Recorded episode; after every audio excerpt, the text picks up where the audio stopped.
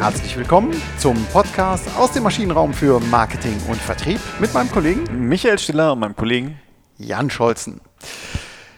Ja, in der heutigen Folge kümmern wir uns um das Thema Lohnt sich das? Business Case. Und das rundet das Ganze ab. Ne?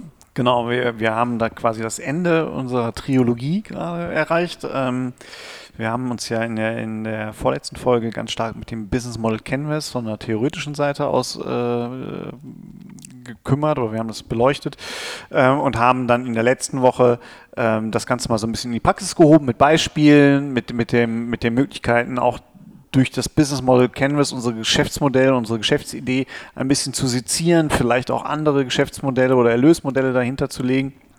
Wir wollen uns heute aber ein bisschen der Frage stellen, ähm, wie spielt denn jetzt der, der Business Case da rein? Wie kann ich denn jetzt wirklich sagen, lohnt sich das? Genau. Und nochmal zur Abgrenzung zwischen Business Model Canvas. Ähm, das war ja eben der Denkrahmen, der einfach die Treiber äh, freilegt und äh, am Ende des Tages auf einem Blatt Papier oder auf einer Leinwand eben einen Fingerzeige dafür gibt, ob das Geschäftsmodell, ob das Geschäftsmodell erfolgreich und valide ist zu einem bestimmten Zeitpunkt. Ne? Also kann das überhaupt klappen? Genau, kann das klappen, ist ja, ist ja die Leitgedanke gewesen.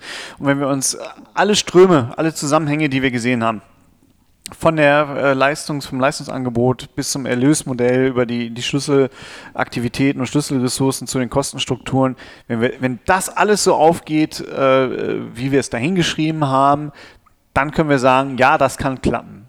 Genau. Und ob sich das lohnt, also quantifiziert äh, klappen kann, äh, macht das unternehmerische Freude, dann äh, hat man eben die Betrachtung äh, mit dem Business Case, die ansteht und ich kann nicht anders, Micha. Ich muss mit einer De Definition um die Ecke kommen. Was ist denn eigentlich ein Business Case? Viel Vergnügen. Ich weiß, du genießt es jedes Mal. ja, also ein Business Case bewertet Nutzen, Kosten und Risiken eines Geschäftsmodells und dient als Grundlage dazu, dass eben dieser Business Case oder dieses Geschäftsmodell genehmigt oder abgelehnt wird. Genau. Also recht einfach, also eine, eine Wirtschaftlichkeitsbetrachtung. Und ähm, ja, deswegen sollte man bestimmte Antworten auf ganz wichtige Fragen erarbeiten. Ja, wir, wir sehen schon, also so ein Business Case halt ganz offensichtlich auch eine Zeitkomponente. Das haben wir jetzt implizit schon erwähnt. Mhm. Und letztendlich, ähm, ich sag mal, die, die, die Mutter aller Fragen, die der Business Case beantwortet, sollten wir es jetzt machen oder sollten wir es nicht machen? Genau. Und was entgeht uns, wenn wir es nicht machen? Ich glaube, das ist so die, die Mutter aller Fragen, die man sich erhofft, die aus so einem Business Case rauskommen. Genau, ist natürlich alles mit, äh, mit Unsicherheit behaftet, mit Chancen, aber auch mit, mit Risiken.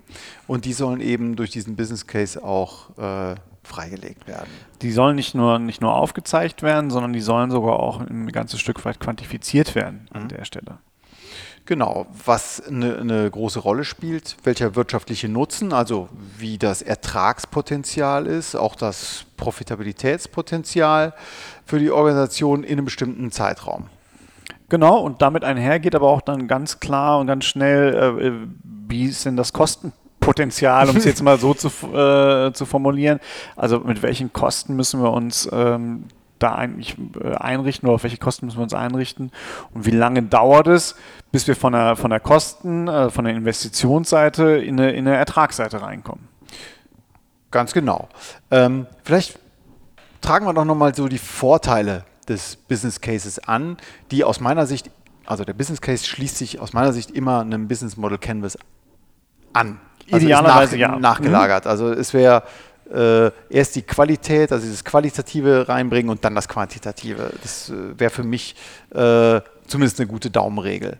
Also äh, nicht, es ist nicht nur eine Daumenregel, sondern ich würde sagen, es ist, es ist schon fast zwingend. Also wir, wir machen relativ viele Business Cases auch für unsere Kunden mhm. und ähm, es ist für uns immer eine riesen Herausforderung, wenn der Kunde mit dem, mit dem Auftrag kommt, äh, rechnen Sie uns doch bitte mal den Business Case. Aber das Business, also das Geschäftsmodell eigentlich noch nicht steht. Mhm. Und das ist ja genau das, was das Business Model Canvas macht. Es beschreibt jetzt halt das Geschäftsmodell in all seinen, in, in all seinen Facetten. Natürlich habe ich bestimmte Variationen, die ich auch überprüfen möchte mit einem, mit einem Business Case, aber trotzdem, es muss erstmal da sein, weil sonst habe ich äh, irgendwann Version 98 äh, des Business Cases, weil mir immer wieder was einfällt, was noch integriert werden muss. Ganz genau. Also ähm, ich würde es auch nicht als zwingend ansehen, aber ich würde es doch sehr empfehlen. Äh, andersrum ist schlecht. Ich habe das Umgekehrte, also erst der Business Case und dann das Businessmodell äh, erlebt. Das hatte nie ähm, ja, die motivatorische Wirkung oder auch den, den äh, Erfolg ähm, innerhalb des Unternehmens. Das Einzige, wofür so ein Vorgehen super ist, ist für die Beraterhonorare, die sie damit ver Ja, genau, weil die gehen äh, durch die, gehen die Decke. Hoch. Die gehen hoch. okay, also wir sind aber in einer, in einer perfekten Welt, äh, wo wir also erst mit dem Business Model äh, beginnen und ähm, ja, was sind die Vorteile des Business Cases? Also er gibt mir natürlich ähm, sowas wie Entscheidungssicherheit, ne?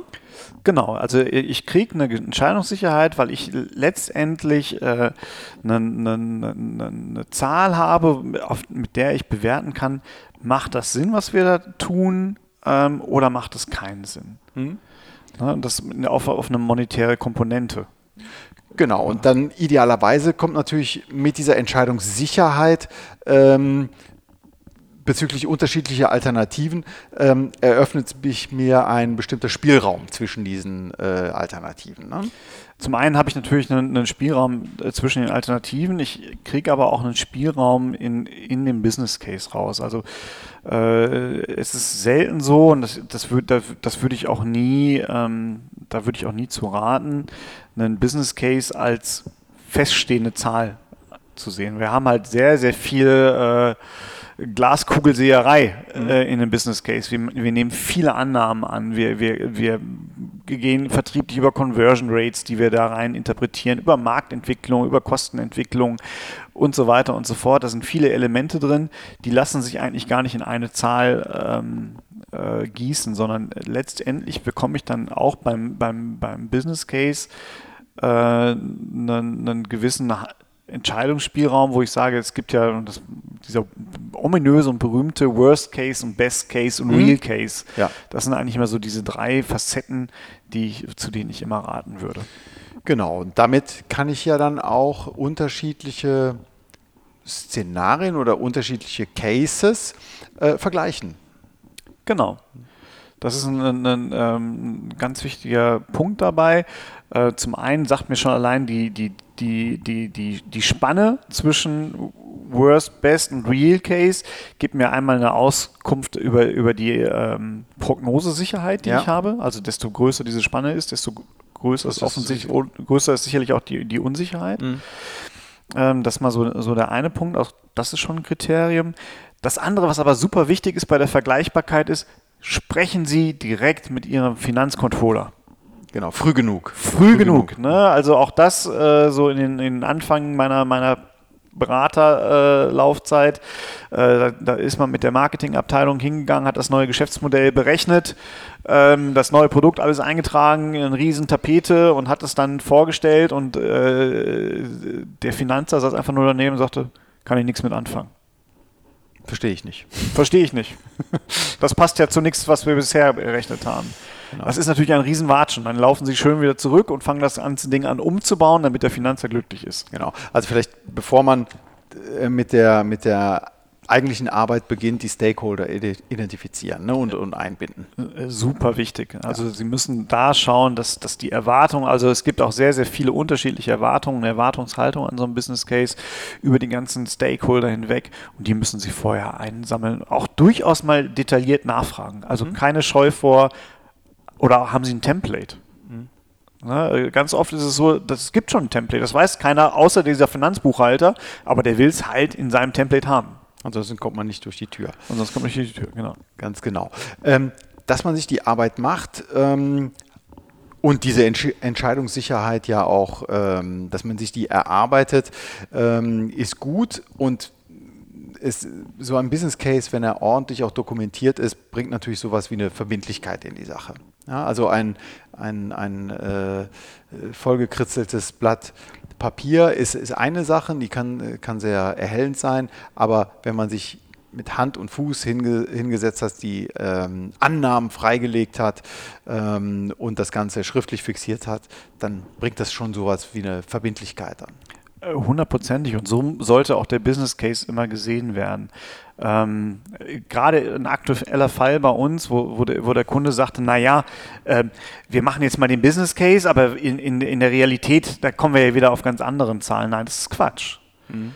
Also der Business Case, den müssen Sie auch direkt eigentlich so als Zielverbindlichkeit. Also wenn wir diese Idee umsetzen, wenn wir dieses Geschäftsmodell etablieren wollen, dann sind die Zahlen, die wir da reingeschrieben haben, auch haben einen gewissen Zielvorgabecharakter.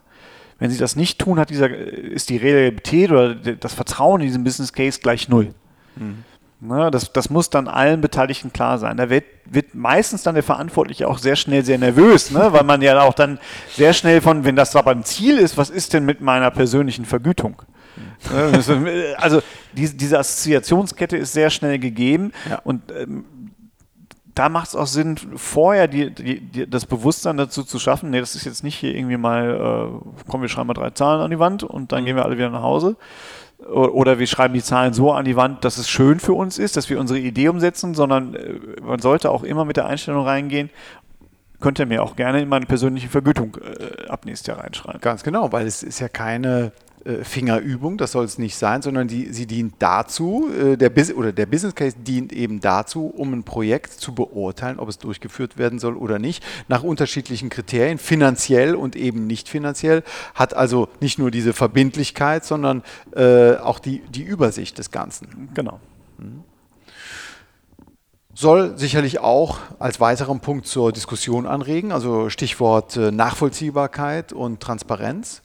Also die, die, die, die Qualität einer Entscheidung für oder gegen einen Business Case ähm, steigt sicherlich damit, je, je transparenter und je nachvollziehbar, nachvollziehbarer so etwas gerechnet und aufbereitet ist. Ganz wichtig, ähm, gerade bei so einem Business Case geht es halt immer auch darum, ähm, Prämissen zu dokumentieren. Mhm. Das ist, glaube ich, so einer der, der Kernelemente. Ähm, viele, viele Dinge ergeben sich ganz schnell von alleine. Also äh, wenn ich mein Produkt habe, wenn ich dann variable Erlöse habe, dann habe ich auf meine variablen Kosten, das ist so eine Art mechanistischer äh, Vorgang, äh, der sich mhm. einfach aus dem, aus dem Geschäftsmodell ergibt. Was aber wahnsinnig wichtig ist, ist, ähm, in dem Business Case idealerweise auch auf einer eigenen Seite äh, mal zu definieren, was waren denn die Grundannahme, die ich getroffen habe? Was glaube ich, wie äh, ist mein, mein Kundenpotenzial? Was glaube ich, zu welchem Preis kann ich das, äh, mein Leistungsangebot veräußern?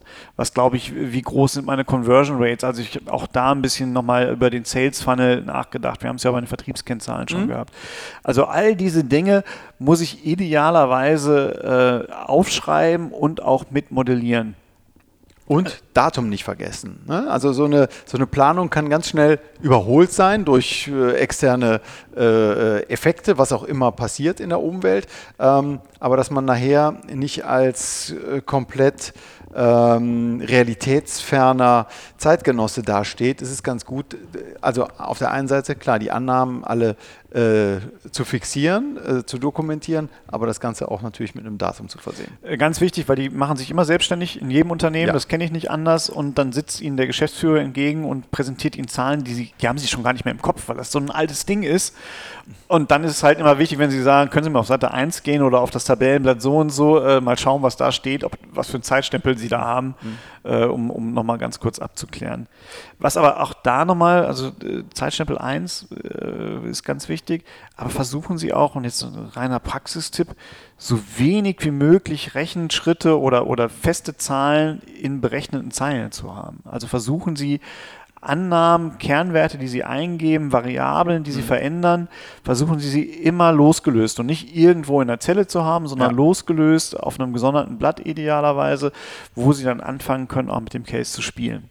Genau, also das Element. Ganze zu verformeln idealerweise. Ja. Und das leitet jetzt zum äh, Punkt, den ich mir noch aufgeschrieben habe hier, über äh, Stichwort Sensitivitätsanalysen. Das heißt, wenn dann Analysen. Was passiert, wenn ich eine, äh, wenn, wenn ein bestimmtes Kundensegment vielleicht wegbricht oder ein anderes plötzlich voll auf meine Lösung abfährt? Ne, dann kann ich äh, unterschied, mit unterschiedlichen Preispunkten, mit Durchschnittspreisen, mit einem höheren Durchschnittspreis, mit niedrigen ähm, Volumen äh, rechnen. Das wird dann, das macht dann Spaß das macht schon auch Spaß. Da, äh, die Gefahr des Ganzen ist natürlich, dass man sich auch hier wieder verzettelt. Ja, ich glaube, da muss man, ähm, äh, also der erste Schritt, äh, den, den ich da immer gehen würde, ist zu sagen, äh, das ist ein bisschen Spielerei, wenn Sie es aber so gut aufgebaut haben, dass sie sagen, wir haben jetzt unsere Kernvariablen, die kann ich auch alle verändern, die habe ich idealerweise auf einem Blatt. Erstmal dran spielen und mal schrauben, um zu festzustellen, wenn ich eine Zahl stark verändere, was macht es mit der Ergebnis, mit dem Ergebniswert? Verändert der sich stark? Und schauen Sie sich da auch immer an, dass Sie so eine gewisse Übersicht bekommen. Also zum einen ähm, sowas wie ein DB4 oder DB2, was sie haben, oder DB3, aber auch sowas wie eine, eine Liquiditätsfrage. Also auch der Free Cashflow ist ja, ist ja immer ein Element. Also mhm. auch das habe ich schon mal erlebt. Äh, Ergebnis war bombastisch. Unternehmen war pleite. Nee, aber der Free Cashflow war so, dass, dass, dass der Auftraggeber gesagt hat, ja, aber Leute, so viel Geld haben wir gar nicht. Ach so, ne? okay. ne? Also mhm. wir, wir können uns das nicht leisten, auch wenn das, mhm. wenn das Endergebnis halt äh, perfekt mhm. aussieht. Und da würde ich einfach immer probieren, wenn ich meine Variable verändern, welche hat eine hohe Sensitivität, welche hat eine niedrige Sensitivität. Man kann das auch mit, mit, äh, mit, mit äh, Szenario-Modellen machen, wenn man Zielvariablen hat. Also wenn mhm. Sie sagen, okay, der Free Cashflow darf nie unter eine Grenze von irgendwas senken. Äh, dann können Sie auch anfangen, das halt automatisiert oder über Optimierungsverfahren, also wir, jetzt gar, wir könnten jetzt über nichtlineare Programmierung und äh, äh DA-Analysen und was weiß ich was reden. Du schweifst ab. genau. Also da gibt es viele Möglichkeiten, aber wichtig ist in der Tat, die Risiken dadurch zu erkennen, äh, indem man sagt, ich habe hier bestimmte Variablen, die brauche ich nur ein kleines bisschen verändern und schon habe ich einen riesen Ergebnishub. Mhm. Und dann wird das natürlich ganz schnell zu einem der Schlüsselfaktoren für den Business Case. Genau. Und fürs Geschäftsmodell infolgedessen. Genau. Du hast gerade ähm, in einem Nebensatz ein ganz wichtiges Wort benannt, nämlich Risikoerkennung. Ja. Ne? Also, dass ich eben Risiken frühzeitig erkenne und äh, schaue, ja, mit welchen Gegenmaßnahmen kann ich denn das Risiko dann entsprechend senken. Ich glaube, das ist auch ein ganz tolles Ergebnis eines sauber aufbereiteten äh, Business Cases. Und es hatte auch wieder einen direkten Einfluss nochmal auf das Business Model Canvas, was ich vorher mir aufgemalt habe. Mhm. Weil ich jetzt vielleicht an, an der einen oder anderen Stelle merke, okay, ähm, meine Schlüsselressource, das kriege ich so nicht abgebildet, weil sie vielleicht zu teuer wird. Oder ich brauche eine Schlüsselaktivität, die äh, zu personalintensiv äh, in, intensiv ist. So. Mhm. Vielleicht kann ich das dann über einen Schlüsselpartner ersetzen. Da sind wir dann auch wieder so ein bisschen beim Sezieren des Business Model Canvas in einem Rückkopplungsspiel quasi mit dem Business Case. Genau, also man kann man das sagen, man, man optimiert das Konzept.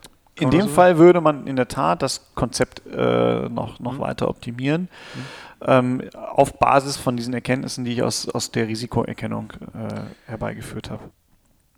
Genau. Ich habe aber noch einen weiteren Effekt auch, mhm. also wenn ich diesen Business äh, Case nehme und wenn ich ihn wirklich gut gemacht habe, dann ist diese Konzeptoptimierung natürlich vor Einführung schon da, aber sie kann mich auch begleiten also dieser Business Case ist dann nicht nur einmal für die Akten, wir haben die Entscheidung getroffen, Business Case weggeschlossen, äh, äh, wichtig, sondern ich kann natürlich jetzt idealerweise auch den Ist-Abgleich machen. Ich gehe mit, dem, mit meiner Idee, weil ich mich dafür entschieden habe, auf Basis des Business Case in den Markt und merke jetzt eine Conversion Rate, die passt nicht so richtig. Mhm. Dann kann ich relativ schnell anfangen zu sagen, wenn diese Conversion Rate so und so jetzt eintritt, was macht das mit meinem Business Case? An welchen Stellschrauben kann ich jetzt drehen, um diesen negativen oder vielleicht auch den positiven Effekt mhm Wobei auch da, also zu viel Erfolg kann auch manchmal tödlich sein. Mhm. Ne, wenn ich merke, ich habe einen riesen Absatz, aber äh, die Provisionszahlung äh, kriege ich gar nicht mehr gestemmt. Ne, dann dann genau. habe ich da die Möglichkeit, im Ablauf, im Projekt selber oder im, im, in der Implementierung meines Geschäftsmodells im Markt nochmal die Effekte äh, heraus äh, zu, und äh, mit dem Business Case nochmal zu spielen und Gegenmaßnahmen zu simulieren quasi. Genau.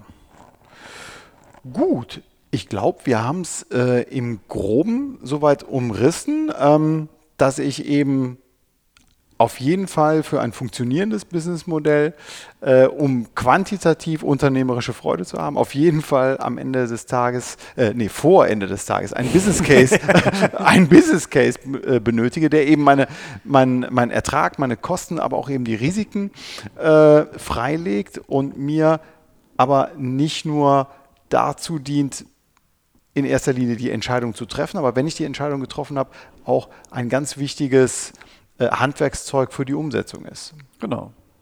Na, also ich, ich, ich erhalte dadurch eine, gewisse Entscheidungssicherheit und Vergleichbarkeit äh, zu anderen Projekten. Mhm.